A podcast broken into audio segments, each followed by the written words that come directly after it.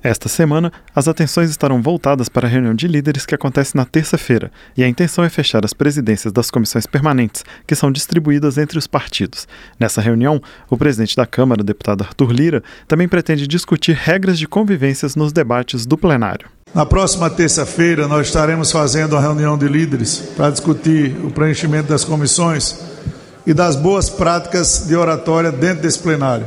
Ontem eu assistia a sessão da Câmara e era deprimente o que nós vimos aqui no comportamento de parlamentares de parte a parte, uns acusando, outros se defendendo e vice-versa.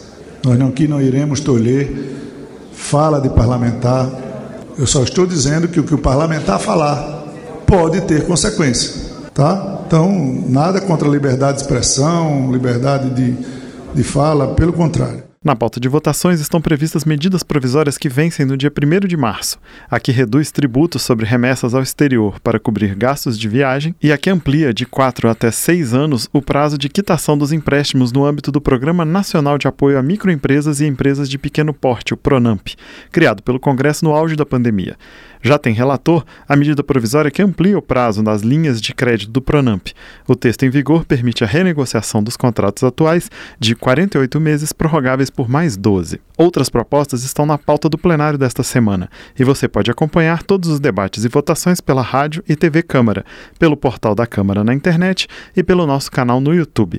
E a gente também está nas redes sociais da Rádio Câmara de Brasília com informações de Cid Queiroz, Marcelo Larcher.